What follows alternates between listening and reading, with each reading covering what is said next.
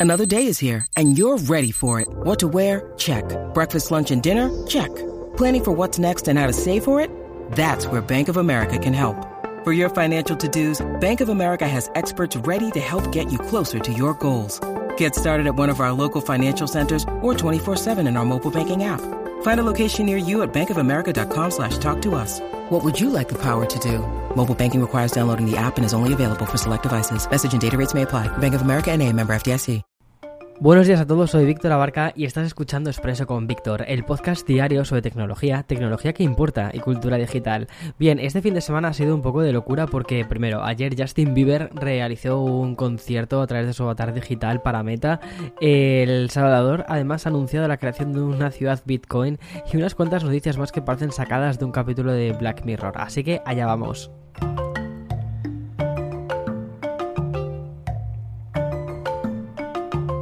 Bien, antes de empezar el episodio de hoy, quiero contarte una cosa, ¿vale? Es decir, esto es, esto es un poco como quien dice personal. Bueno, personal no, es como eh, para, el pequeño grupo eh, de oyentes que hay en el, en el podcast de Expreso con Víctor, ¿vale? Eh, quiero hacer un pequeño anuncio antes de hacerlo 100% oficial, que es una cosa que mola bastante. Bueno, no sé si te recuerdas que hace unas un par de semanas anuncié el lanzamiento del magazine que iba a ser Café cafeconvictor.com, ¿no? Es decir, eh, al final teníamos el podcast de Café con Víctor, también teníamos, tenemos la newsletter de um, Café con Víctor, y entonces como que le faltaba la siguiente pata, que era tener un magazine, un magazine en el que recogíamos todas las noticias que eh, comentábamos en el podcast de Expreso y también algunos artículos un poquito más detallados. Pues bien, eh, la verdad es que ha ido, mm, bueno, toco madera, pero ha ido bien. Y la verdad es que he visto que el proyecto pues es más grande de, lo que yo me esperaba de incluso de mí mismo de, de, no sé si me explico. Es decir cuando el proyecto es más grande que, que, tú mismo y que sientes que tu propio nombre limita el proyecto. Entonces lo que mm, he decidido hacer junto con el resto de la gente del equipo ha sido lanzar un nuevo proyecto es decir renombrarlo realmente. Y mm, eh, cafeconvictor.com pasa a llamarse VA eh, Sin, que es Basin, con dos Zetas, basin.com, y va a ser el nuevo magazine eh, que vamos a hacer todos los Voy a dejarte de todos modos el link en la descripción de este podcast para que puedas entrar, para que puedas echarle un ojo. Todavía verás que hay pequeños cambios. Bueno, la web además ha sido completamente rediseñada. Ha sido un trabajo un poco, un poco titánico el de este fin de semana. Eh, pero oye, todo bien estoy contento, todavía queda por darle unas cuantas pinceladas, pero me está gustando mucho cómo está yendo el proyecto. De verdad, eh, tengo mucha curiosidad por saber qué opinas de todo esto y um, de verdad, si eh, eres de las personas que visitaron eh, la web durante los primeros días de cafeconvictor.com, quiero darte las gracias porque de verdad me animas mucho a continuar haciendo estas cosas, a seguir pensando en proyectos mm, grandes, porque es que, es que cuando pienso en todo esto, digo, si es que estoy delante de una pantalla de un ordenador con un micrófono que muchas veces mm, me siento como súper aislado y súper pequeño, ¿no? Con, la grandeza del mundo, pero empiezas a, lanzar proyectos y, ves que mm, gracias a tu comunidad, pues estos proyectos son mm, acogidos eh, con gusto y eso es, increíble. Pero bueno, no es una presentación oficial, lo acabo de hacer, es simplemente pues para, como digo, para el pequeño comité de, que, que escuchamos el podcast, pues ya está. Pero vamos, eh, tres minutos me he enrollado con esto, disculpa. Es una cosa que me apetecía contarte porque estoy muy, estoy muy ilusionado. No te puedes imaginar lo ilusionado que estoy con este proyecto, de verdad. O sea, tengo ahora mismo la sonrisa de oreja a oreja. Vale, bueno, voy con, voy con las noticias de hoy porque, como te decía antes, parecen sacadas de un, episodio de Black Mirror. Vale, no sé si recuerdas que el pasado 30 de abril eh, Facebook Inc., porque todavía por aquel entonces aún se llamaba así, anunció su idea de integrarse, estableciendo también un... bueno, que lo que querían era, eh, más que integrarse, querían hacer un, eh, cifrado, exacto, un cifrado extremo, extremo para Messenger y también para Instagram, para los DMs de Instagram. E incluso también se atrevió a establecer un plazo eh, para hacer esto y que lo iban a hacer en un plazo relativamente corto. Una gente decía que, porque era un poco una cifra un poco vaga, ¿no? Decían que si iba a ser para finales de este año, otros decían que iba a ser para principios del 2022. Pues bueno, parece ser que al final esta integración posiblemente llegue en 2023. Así lo ha comunicado la jefa de seguridad de Meta en una columna escrita por ella misma en The Telegraph, porque mm, la directora además escribe que el despliegue por defecto de extremo a extremo de mensajes encriptados en Instagram y Facebook Messenger se retrasa hasta algún momento del 2023, ¿vale? Eso es lo que dice exactamente. Y la implementación de este cifrado de extremo a extremo, además, quiere hacer de, lo quieren hacer de forma global y desde Meta consideran que necesitan hacerlo despacio, o sea, necesitan tomarse su propio tiempo para hacerlo bien. Y así es como al menos lo ha comunicado la jefa de seguridad. De momento, la única aplicación perteneciente a Meta, a, Meta, a Meta, que sí que tiene de forma predeterminada este cifrado extremo a extremo, como se dice eh, propiamente es E2EE e, es WhatsApp. Ya está, nada más que WhatsApp. Porque Instagram y Messenger, em, plataformas que además fusionaron sus chats el año pasado, también lo podrían ser, eh, o también lo pueden ser, pero no de forma predeterminada. Bueno, eh, yo creo que al final serán cambios que poco a poco terminen llegando. Em, ahora mismo están metidos en un montón de historias con todo esto de meta, así que veamos en qué, en qué termina. De todos modos, la siguiente noticia que tengo que darte es una noticia que la verdad es que me parece súper interesante sobre todo la forma también en la que lo hemos tratado en el magazine, en, bueno, ya voy a decirlo, ¿no? En bacin.com, eh, porque eh, ha sido muy divertido sobre él. Bueno, hasta ahora lo que pasaba cuando reproducías un disco en Spotify es que podías eh, activar el modo, el modo aleatorio.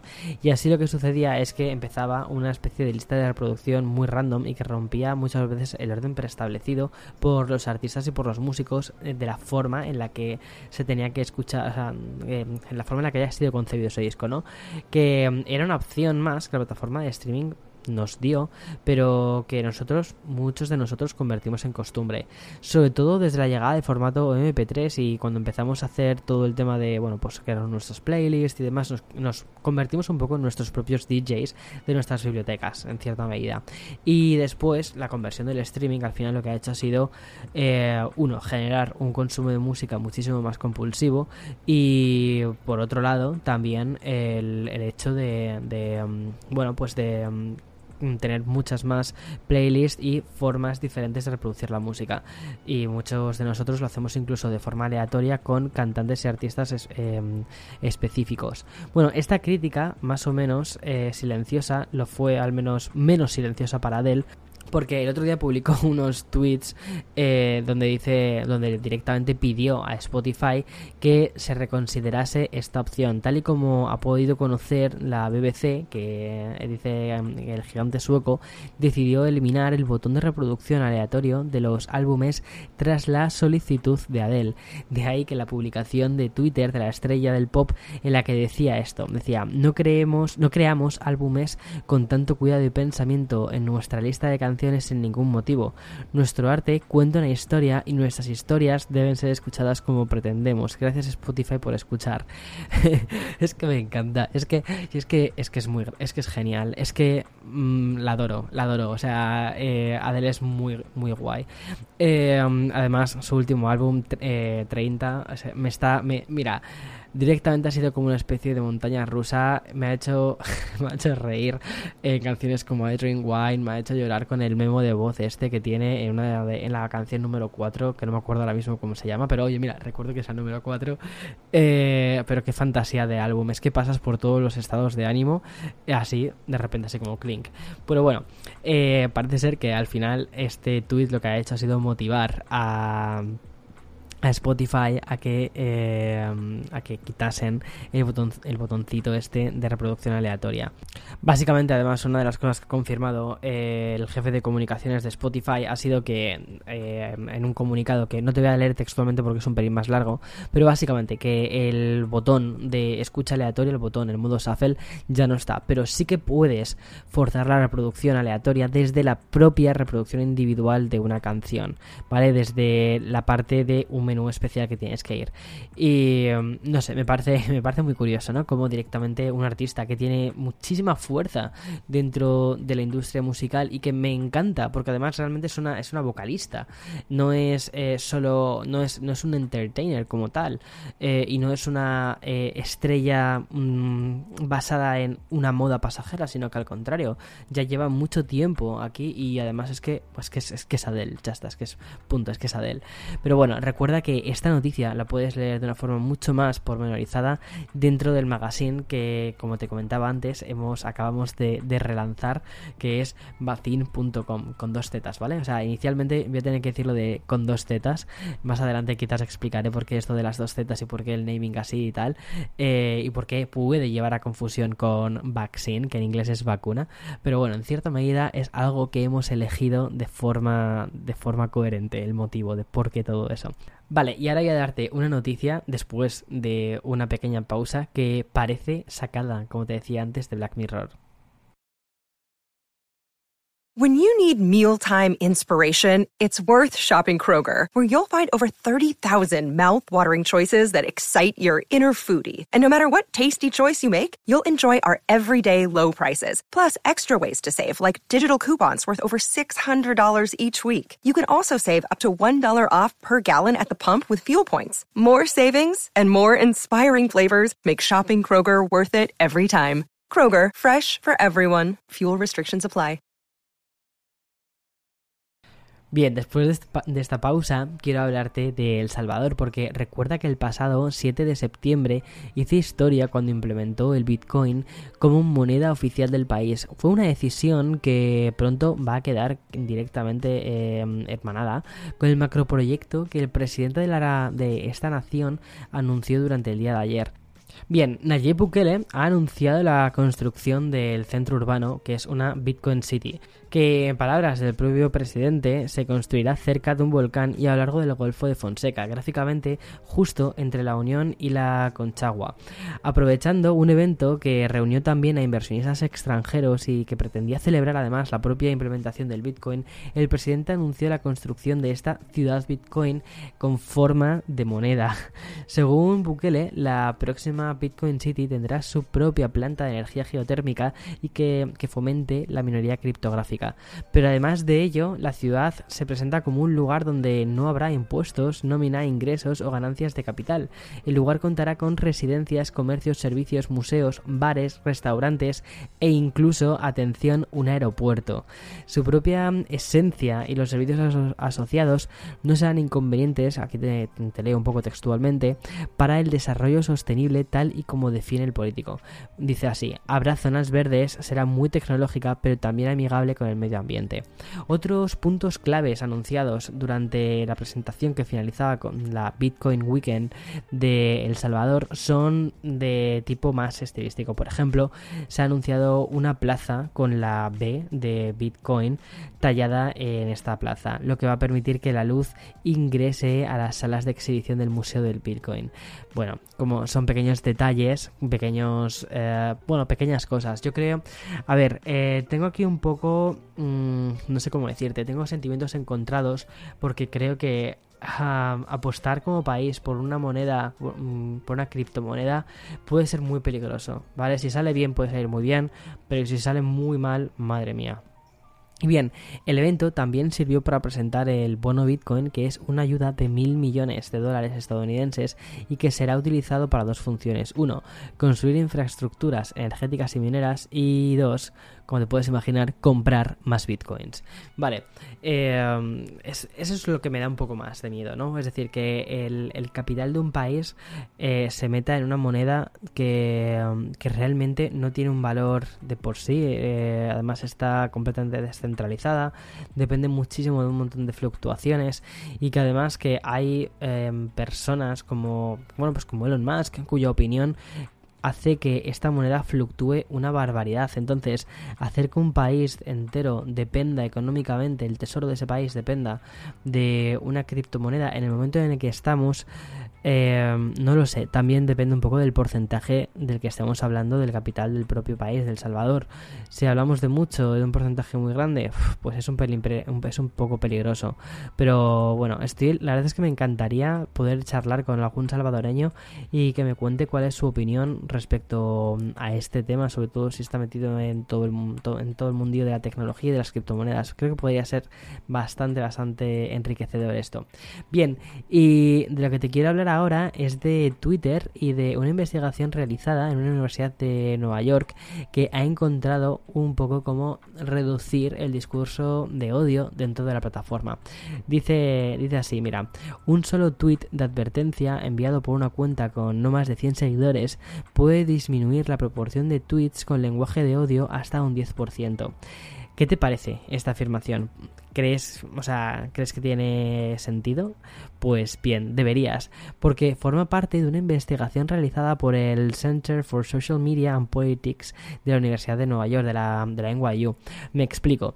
Los investigadores de esta universidad buscaban como objetivo determinar cómo o cuánto de difícil puede ser rebajar el discurso de odio de Twitter, que, bien, es una toxicidad que en algún momento eh, establecemos ya casi como algo cotidiano y que, aunque no lo aceptemos, sabemos que mm, forma parte casi de la red, es algo que tienes que lidiar con ellos si quieres estar en esa red, parte de esa toxicidad. Y por este motivo, esta investigación apostó por una vía muy directa y muy sencilla, que es crear advertencias personalizadas a los usuarios tóxicos, simplemente decirles las consecuencias que tendrían su propio comportamiento y el resultado que han obtenido haciendo esto es muy sorprendente. Desde cuentas personalizadas em, que mostraran una figura real, pero sin tener que apostar por cuentas verificadas o de organizaciones, estos investigadores eh, redactaban mensajes, o sea, ellos mismos hicieron mensajes con un tono muy amable y, mm, e informativo. Por ejemplo, mira, te voy a leer un tuit que tengo por aquí. dice así, la cuenta de usuario que sigues fue suspendida y sospecho que se debió a un lenguaje de odio. Y otro ponía también, si continúas utilizando el lenguaje de odio, es posible que te suspendan temporalmente. Y como te decía al principio, el lenguaje de odio se reducía un 10% con apenas una de estas publicaciones. Es más, conforme los mensajes estaban redactados de manera cuanto más cortes estaban hechos, ¿vale? El contenido tóxico bajaba incluso hasta un 20%. Según el artículo de esta investigación, una de las claves que mm, encuentran de cambio del comportamiento es hacerles saber que están siendo monitorizados, que, que mm, están siendo vigilados. Y cuando la gente se siente vigilada, cuando sienten que su comportamiento está siendo juzgado y valorado, ahí es cuando de repente deciden reducir eh, la toxicidad de lo que estaban haciendo. No sé, me parece, me parece un estudio súper interesante, relativamente sencillo además de implementar en, Twitter. Si esto es verdad, creo que podríamos tener unas consecuencias, podríamos verlo en Twitter más pronto que, que, tarde. No me parece imposible de implementar esto, vamos. Y, y, ya está. En fin, hasta aquí el episodio de hoy de Expreso con Víctor. Hoy lunes 22 de noviembre. Estamos nos quedan dos, tres días para Thanksgiving. Dios mío, me estoy volviendo súper eh, estadounidense con estas cosas de Thanksgiving, ¿eh?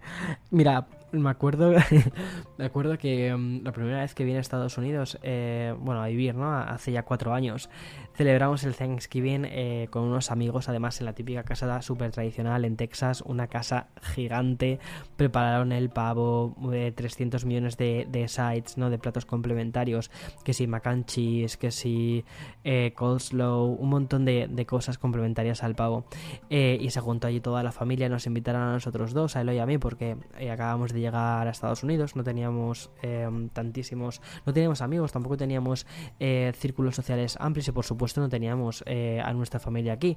Entonces era un poco como un equivalente a nuestra familia adoptiva. Se portaron súper, súper bien eh, nuestros amigos. Todavía obviamente les, los conservamos desde entonces. Y em, no hemos perdido el contacto, además que son gente magnífica y, sí que los consideramos familia aquí.